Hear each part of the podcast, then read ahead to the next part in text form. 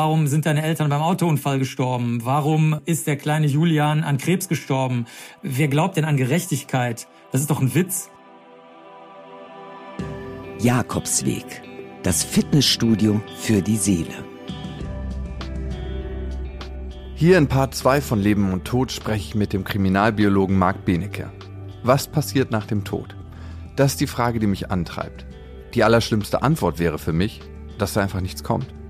Ich habe keine Angst vor dem Sterben, aber die größte Panik vor dem Tod sein. Ich kann mir es nicht vorstellen, nicht zu existieren. Aber vielleicht kann sich das auch keiner vorstellen. Marc Benecke ist beruflich mit dem Tod konfrontiert. Er hat mit den schlimmsten Serienmördern der Geschichte und der Leiche von nebenan zu tun. Als Kriminalbiologe beschäftigt er sich mit dem Prozess des Sterbens und mit dem, was danach kommt. Beziehungsweise, was da vielleicht auch nicht kommt. Das Gespräch war auf der einen Ebene sehr ernüchternd und doch irgendwie ein wichtiger Augenöffner. Ich frage mich, wenn man dem Tod so oft begegnet wie er, prägt einen das? Ja, also ich fand den Kreislauf der Natur immer ganz interessant. Also als ich das erste Mal zu den Leichen in der Rechtsmedizin in Köln gegangen bin, wo ich ein Praktikum gemacht habe, 1992, da war das natürlich schon interessant, mal nach den Insekten auf den Leichen zu gucken, die damals hat auch keinen interessiert haben. Also das finde ich schon sehr interessant und als Biologe, der jetzt noch so eine, sagen wir mal, heute altertümlich erscheinende Ausbildung hat, also wir hatten noch getrennt Zoologie, getrennt Botanik, getrennt Entwicklungsbiologie, Genetik war ein getrenntes Fach, also das ist noch gar nicht alles so zusammengeflossen gewesen. Da konntest du also auch noch problemlos sozusagen mit Insekten dich beschäftigen, ohne jetzt nur entwicklungsbiologisch, genetisch, molekularbiologisch daran zu gehen. Und das war schon sehr interessant, dass das mal zusammenfloss, weil diese Leichen sind natürlich sehr energiereich, Kohlenhydrate, Fette, Wasser. Ja gut, das ist jetzt kein Energieträger, aber Wasser ist auch sehr wichtig natürlich in der Natur. Eiweiße und das wird halt von ganz verschiedenen Lebewesen im Zusammenspiel mit den Bakterien und natürlich auch großen Tieren wird das halt je nach Lage, nach Temperatur, nach Feuchte, nach Umwelteinflüssen wird das recycelt. Also das ist schon sehr interessant. Ne? Da kommt der Tod eigentlich, wenn du so willst, gar nicht vor. Also der Tod ist nur die Psychologen, Psychologin würde vielleicht sagen, oder die Sozialwissenschaftlerinnen, Wissenschaftler sagen, das ist Setting, ja. Also du gehst in den Raum, da liegen halt Tote, oder du gehst in den Wald, da liegen dann Tote, oder es hat sich gerade jemand auf den Schienen suizidiert oder irgendwas. Aber das ist nur der Rahmen. In Wirklichkeit gehen die Prozesse ja weiter. Die Bakterien schlagen dann durch, das hat doch jeder schon mal gesehen, der im Altersheim war oder im Krankenhaus oder beim Bestatter oder bei der Bestatterin, dass dann kriegst du an der Seite, wo da der Blinddarm ist oder war, schlägt dann manchmal so eine Grünfärbung durch. Die Fliegen kommen, alles Mögliche passiert. Gibt es in dem Sinne eigentlich keinen Tod, weil alles immer im ewigen Kreislauf ist? Ja, genau. Außer halt bei der Verbrennung. Deswegen finde ich Verbrennung auch so dumm. Da entziehst du halt dem Nährstoffkreislauf und das Wasser auch. Ich meine, wir bestehen ja fast nur aus Wasser. Das entziehst du ja erstmal für ewig lange Zeit diesem Kreislauf. Ne, das stimmt. Also alles außer Verbrennung ist halt ein Kreislaufverfahren was auch zwingend notwendig ist, um den Laden am Laufen zu halten, den Laden des Lebens. Also das, was Menschen jetzt gerade machen, dass sie immer die Erde nur ausbeuten und nichts zurückgeben, das funktioniert natürlich nicht über Jahrmillionen, sondern das funktioniert dann vielleicht mal, weiß ich nicht, 400 Jahre und dann bricht natürlich alles zusammen. Wie es gerade auch tut. Was stirbt dann eigentlich? Also sagen wir mal so, ich will es mal nicht so ausführlich machen, aber nur mal zwei kleine Schlaglichter. Das eine ist, dein Energiegleichgewicht bricht zusammen. Also im Körper wird ja Energie übertragen. Deswegen müssen wir was essen oder Zucker trinken oder was auch immer, ne, Limo oder so. Dieses Energieübertrage-Ding, das geht kaputt. Das nennt man auf Englisch Steady State oder Fließgleichgewicht. Also das heißt, das kommt immer was rein und es geht immer was raus die ganze Zeit. Und du bist als Mensch sozusagen das Energiephantom, was halt jederzeit mit einem Fingerschnippen sterben kann durch Sauerstoffunterversorgung, Gifte, alles Mögliche halt. Deswegen ist das so. Oder Herzinfarkt ist auch ein Klassiker, ne? Wo du einfach zusammenbrichst und Feierabend. Oder irgendeine Thrombose oder sowas. Und das ist das eine. Also das stirbt, dieses Energiephantoms, Gleichgewichts, Kreislauf, Stoffwechselding. Und das andere, was unter zahlreichen anderen vielen Sachen noch wichtig ist, ist natürlich das Gehirn, was dann die ganze bewusste Verarbeitung macht, die uns als Menschen immer so wichtig ist, ne? dass wir denken, wir wären wichtiger als andere Lebewesen, weil angeblich unser Gehirn anders und besser und so ist. Quatsch. Das wären die zwei biologisch vielleicht interessantesten Sachen. Hm. Glaubst du denn daran aus biologischer Sicht, was es in vielen Glaubensrichtungen gibt, dass es so eine Art Bewusstsein gibt, so eine Seele, ein Leben nach dem Tod? Oder was ist dein Blick aus der Biologie darauf? Ja, das hat mein Kollege, der war Nobelpreisträger, aber halt auch, wie das bei jedem Menschen sein kann, der hat dann auch an übersinnliche Sachen geglaubt. nämlich den sogenannten abtastenden Geist. Der war also überzeugt, dass es so viele Nervensignale und Übertragungen im Gehirn gibt, dass das nur ein magischer, abtastender Geist abtasten kann. Und das hat er dann Seele getauft. Das ist aber nie gefunden worden. Das hat er auch nur gesagt. Also er hat da überhaupt keine Belege für geliefert, also null. Er hat einfach nur gesagt, so viel Information kann nicht verarbeitet werden durch ein normales Gehirn. Und das ist jetzt aber auch schon ein paar Jahrzehnte her. Und ansonsten alle anderen Leute, die sich damit beschäftigen, auch jetzt im psychologischen Bereich, psychiatrischen Bereich, biologischen Bereich, dann auch in so Sachen, die sind zwar biologisch, die werden aber getrennt geführt, zum Beispiel reine sogenannte Neurobiologie, also Nervenbiologie, das ist eigentlich heutzutage schon fast ein ganz eigenständiges Fach. Das sind auch alles Fächer, wo ich dann zu Kongressen gehe. Ne? Ich erzähle das jetzt nicht so, weil ich es in der Zeitung gelesen habe oder in irgendeinem Blog oder äh, sonst wo. Da hat sich nie irgendeine Bestätigung gefunden für irgendwas Seelisches oder so. Es gab auch mal Messungen, mit Wagen, weil man gedacht hat, vielleicht wiegt ja die Seele oder der Geist oder wie auch immer du das nennen willst, irgendwas. Aber es hat nie irgendjemand was gefunden. Es gibt 0,0 Hinweise darauf. Wie entstehen denn so Nahtoderfahrungen oder Menschen, die tot waren und dann wieder zurückgekommen sind und irgendein Licht gesehen haben? Wie entsteht sowas dann? Also, wie kannst du dir das erklären? Also, das ist ja sehr, sehr, sehr, sehr gut untersucht. Also, das fing ja damit an, dass bei Leuten, die Herzstillstände hatten, die kontrolliert waren, also nicht mit Absicht herbeigeführt, aber die in einer kontrollierten Umgebung passiert sind, sodass man viele Informationen hatte. Und dann eben auch diese sonstigen Nahtoderlebnisse mit dem Schweben, also ohne diesen Tunnel mit dem Licht, sondern dieses Schweben. Und die beiden Sachen sind so häufig aufgetreten, dass dann einige mutige ärztliche Kollegen und Kolleginnen gesagt haben, okay, mir ist das jetzt egal, ob mir das jemand glaubt oder nicht. Ich meine, wenn wir die wissenschaftlichen Merkmale anlegen bei allem, wenn wir Medikament entwickeln oder wenn wir Sportler und Sportlerinnen irgendwie leistungsfähiger machen wollen oder keine Ahnung, wenn wir ein Schiff bauen wollen, ja oder so, warum soll man das jetzt hier nicht machen? Ich meine, die Leute berichten, ohne dass sie sich kennen, weltweit kulturunabhängig dasselbe. Da können wir jetzt nicht sagen, das gibt's nicht. Das finden wir idiotisch. Und dann haben die das also veröffentlicht unter sehr großen persönlichen Risiken, muss man auch wirklich sagen. Also die wurden dann geschmäht und ausgelacht, wirklich sehr, sehr stark. Außer natürlich im esoterischen Bereich, aber das wollten die gar nicht. Also die wollten jetzt überhaupt nicht sozusagen die ganze esoterische und religiöse Gemeinde da um sich scharen. Im Gegenteil. Die wollten die Fachkollegen äh, und Kolleginnen ansprechen und anregen zu weiteren Untersuchungen. Und dann ist das halt über eine Generation von Ärzten und Ärztinnen, die besonders dann so im Palliativbereich arbeiten, aber auch im intensivmedizinischen Bereich und so, ist das dann eigentlich, ich will fast sagen, Allgemeinwissen geworden, weil es halt gar nicht davon abhängig war, ob du es glaubst oder nicht, sondern die Patienten, Patientinnen und Klienten, Klientinnen erzählen dir das einfach.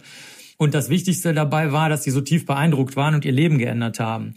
Also das war das wichtige Merkmal. Also ich meine, man könnte ja immer noch irgendwas erleben und dann muss ich mich ja trotzdem nicht drum kümmern und so. Zum Beispiel, ich könnte ja sagen, ist mir doch egal, dann sehen die halt einen weißen Lichtkreis am Ende des Tunnels oder so, ja.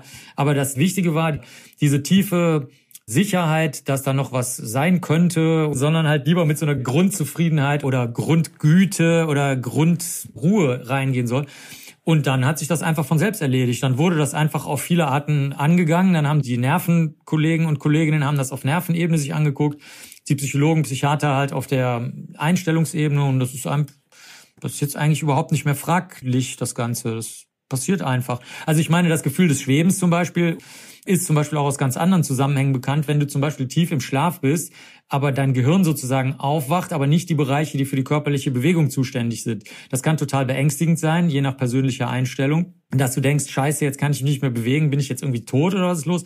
Das ist aber auch bei solchen Aufwachereignissen unter Narkose eben jetzt gut bekannt, dass die Leute dann genau wissen, was gesagt wurde und sich das auch nicht einbilden. Zum Beispiel bestimmte Witze oder bestimmte Schmähungen auch teilweise über die, zum Beispiel über die Körperform einer operierten Person. Ne? Die ist aber dick, dünn, groß, klein oder so. Was wirklich gesagt wurde und alle bestätigen. Und das kannst du auf jeder einzelnen Ebene sozusagen vom Gehirn bis zu den Nervenüberträger bis zum psychologischen kannst du das jetzt erklären. Also das wäre jetzt wahrscheinlich eine eigene Sendung. Ne?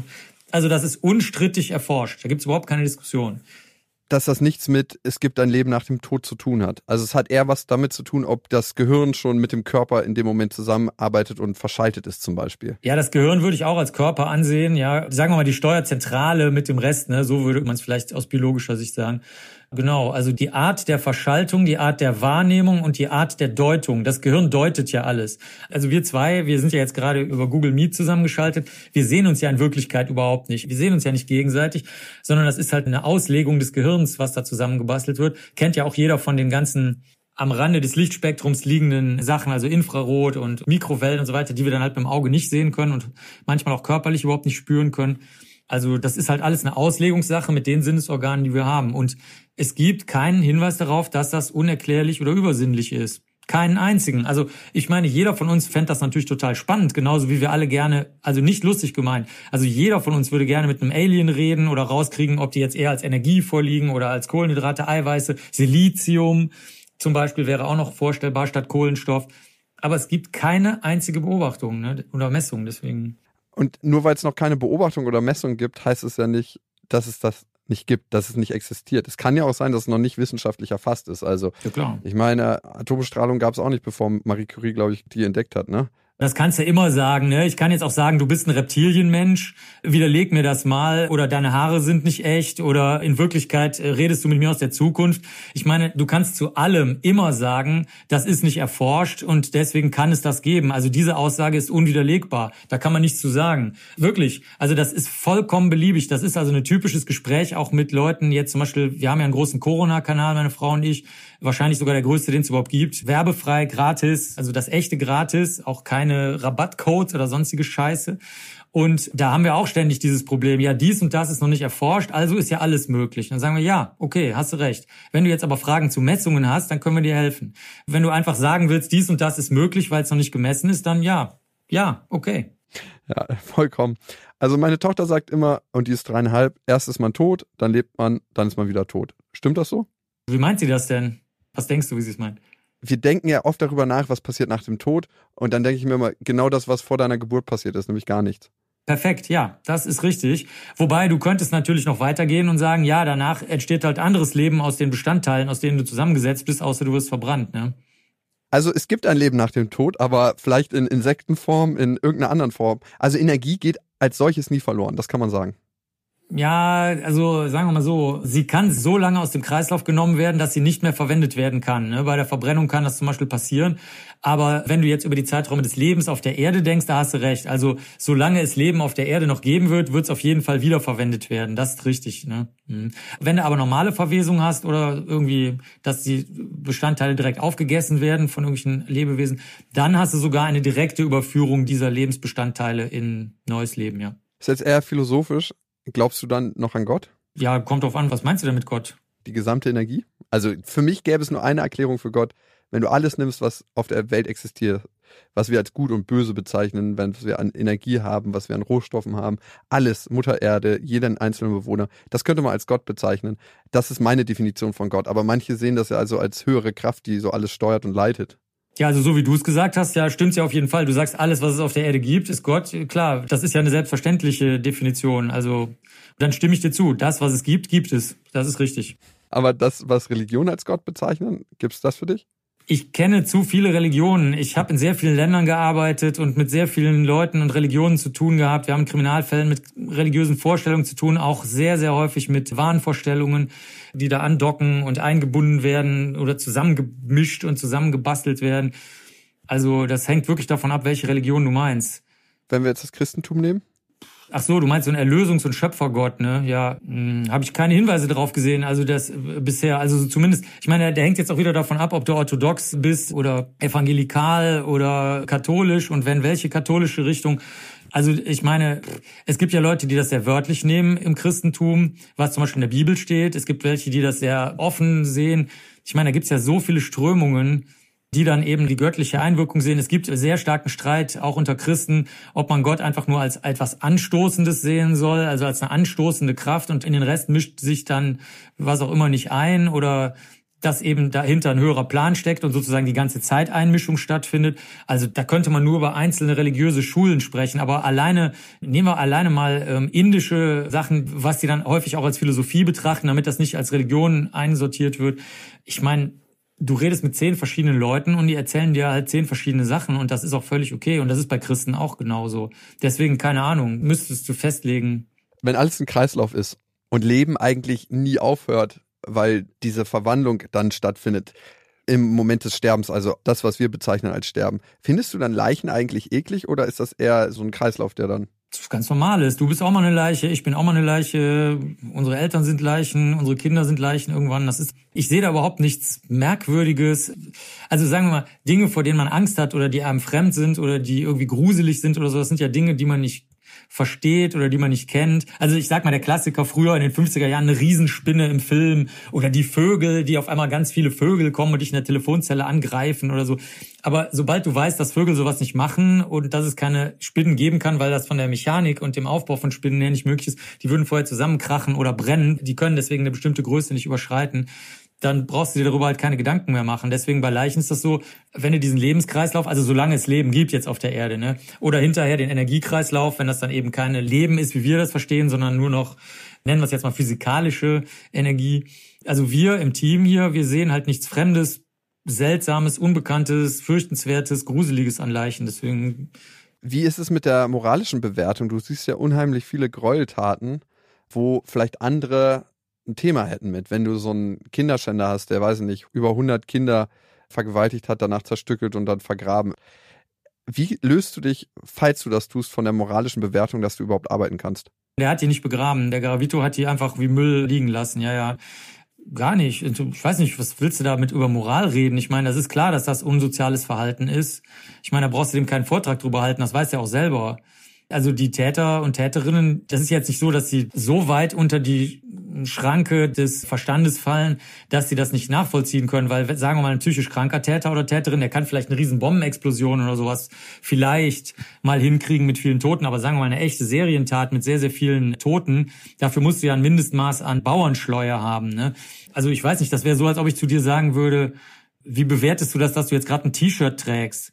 Ja, das ist halt, weil es halt sozial üblich ist und weil es eine bestimmte Temperatur im Raum ist. Und also, weißt du, da würdest du irgendwie sagen, was ist denn das jetzt für eine Frage oder so? Und genauso, wenn du mit denen jetzt über Moral oder sowas reden würdest, würden die sagen, ja, ich weiß, dass das verboten ist. Ich weiß jetzt nicht, was wollen sie von mir, ne? Also Wie machst du es dann, dass du das nicht mit nach Hause nimmst? Weil ich habe mit vielen Erziehern gesprochen, die zum Beispiel Erziehersituationen mit nach Hause nehmen, wo sie irgendwie Probleme mit Jugendlichen hatten, dann Psychologinnen und Psychologen, die irgendwie ihre Fälle mit nach Hause nehmen und darüber noch nachgrübeln. Aber wenn du sowas hast, ist ja der Impact eigentlich nochmal im Vergleich zu den anderen vielleicht, das ist jetzt nur eine These, vielleicht größer. Schaffst du es, das nicht mit nach Hause zu nehmen und zu denken so, alter Schwede, was ist da passiert? Der hat einfach über 100 Kinder missbraucht und zerstückelt und dann wie Müll weggeschmissen ja, ich meine, ich trenne ja nicht zwischen zu Hause und dem Rest der Welt. Für mich ist die Welt einfach die Welt, das gehört alles zusammen. Pflanzen, Tiere, Wasser, Luft, Pilze, Mörder, die besten Menschen der Welt, alles, was dazwischen ist, Leute, die sich impfen lassen, Leute, die sich nicht impfen lassen. Das ist halt ein buntes, irres, wildes Gemisch. Und so ist das halt. Der Kölner sagt, es ist, wie es ist. Wenn das näher an dir dran wäre, glaubst du, dann würdest du dich tangieren? Also gäbe es irgendwo die Grenze, wo du sagen würdest, da könntest du keine Spuren mehr sichern. Das würde jetzt mir zu nahe gehen. Wie ein Arzt, der zum Beispiel seine Tochter nicht am Herzen operieren sollte. Ja, hängt jetzt auch ein bisschen davon ab, was das für ein Arzt ist. Ich meine, so die psychopathischen Ärzte und Ärztinnen, die würden das vielleicht lieber selber machen, weil sie sagen, bevor das der Kollege macht, mache ich das mal lieber selbst. Ne? Also das hängt auch wieder sehr von deiner Persönlichkeitszusammensetzung ab. Ich sehe keinen Zusammenhang zwischen, ob es dich betrifft und mitnimmt und zu dir als Gefühl überschlägt und der Arbeit. Ich meine, zum Beispiel ich habe sehr früh schon, auch in den 1990ern, ich habe ja früher in New York gearbeitet und gelebt, da hatten wir mal ein Training an der Columbia University. Das ist so eine sehr, sehr offene, liberale Uni, die aber gleichzeitig halt eine Elite-Uni ist. Und dann haben die gesagt, hier, ihr könnt mal vorbeikommen vom Chief Medical Examiner. Wir machen so ein Training über Sexualdelikte. Das ist für euch vielleicht auch gar nicht schlecht, wenn ihr da mal seht, wie man mit den Leuten redet, wenn die frisch aus dem Sexualdelikt kommen oder halt sich gerade acht Stunden mit kochendem Wasser geduscht haben oder zwei Monate später ankommen und nichts gesagt haben und so weiter. Und dann haben die da so, so Rollenspiele gemacht mit Schauspielern und Schauspielerinnen und so weiter. Die sind aber nicht aus der Rolle gefallen. Also du konntest jetzt nicht sagen, äh, Moment mal, das habe ich jetzt nicht verstanden oder so. Und dann haben die dich auch in sehr verrückte Situationen geworfen. Zum Beispiel, du musstest das dann machen. Also ich kann das im Schlaf, ne? Solche Proben nehmen, das ist ja auch nicht besonders schwierig. Und wenn du das oft genug gemacht hast, ist es dann halt wirklich geradezu kinderleicht, wenn es zumindest um die normalen Abstriche geht. Aber die Frage ist, wo sind die Spuren? Das ist die Frage die sind halt nicht immer gleich. Das hängt halt sehr stark vom Delikt ab und wie ich schon sagte, was die Leute dann gemacht haben danach, die das überlebt haben. Oder wenn sie tot sind, die dann daran gestorben sind. Und das hat jeden total mitgenommen. Das ist dann halt so. Das nimmt dich dann halt mit, aber das, ich meine, warum sollte ich dann jetzt deswegen keine Spuren mehr nehmen? Oder wenn hier die Leute sitzen hier in dem Raum, Und keine Ahnung, die ganze Ehe geht in die Brüche, weil das Kind umgebracht wurde von irgendwelchen Drogendealern und die sich gegenseitig Vorwürfe machen, die Eltern, ja, aber wenn du nicht gesagt hättest, dass der da hingeht und sich mit dem trifft, dann wäre das und das nicht passiert, bla bla bla. Und dann sitzt du da. Und das ist halt auch Horror, das zu sehen, wie vor deinen Augen die sich da quasi zerfleischen. Also jetzt nicht laut oder aggressiv oder so, sondern einfach innerlich und in Gesprächen das ist zum Beispiel auch immer sehr ätzend. Du stehst mit Eltern irgendwo, wo du 100 Prozent anhand der Spuren weißt, dass das ein Tötungsdelikt war. Aber die Staatsanwaltschaft sagt, ist ein Suizid, schönen Tag noch, fuck you. Und ich meine, das ist halt immer scheiße. Und dann guckst du die halt an und die gucken dich an und wir wissen beide genau, was los ist. Und dann sagst du halt, was essen wir denn jetzt? Jetzt gehen wir was essen. Ich meine, was willst du denn sonst machen, ne? Also. Nochmal für mich, also weil da ist ja so ein Gerechtigkeitssinn, der mich so packen würde, ne? Wenn du 100% weißt, das ist ein Tötungsdelikt, aber du da natürlich drüber nicht entscheiden darfst, weil das ja nicht deine Baustelle ist, aber die Informationen vorliegen, du die Informationen aber nicht deuten darfst, weil das nicht deine Baustelle ist, dann sagst du, ja, okay, ciao, guten Tag noch, ich habe hier alles getan, was ich zu tun habe. Ja klar, es gibt keine Gerechtigkeit. Kleinen Kindern kannst du was von Gerechtigkeit erzählen. Ich glaube, jeder, der älter als acht Jahre alt ist, weiß, dass es das nicht gibt. Ich meine, warum sind deine Eltern beim Autounfall gestorben? Warum ist der kleine Julian an Krebs gestorben? Warum ist mein Bruder an einem in China hergestellten Bauteil so schwer, hat er sich vergiftet, weil das nachts zu qualmen angefangen hat mit der kleinen Lampe, wo so bunte Fische drin sind, die einen nachts beruhigen sollen. Und der hat den Rauch eingeatmet, dass der nie wieder sprechen oder gehen kann. Wer glaubt denn an Gerechtigkeit? Das ist doch ein Witz. Es gibt keine Gerechtigkeit. Das ist das lächerlichste Schwachsinnskonstrukt, was man bestenfalls kleinen Babys und Kindern erzählen kann, damit sie ruhig schlafen. Aber da kann doch kein Erwachsener ernsthaft dran glauben.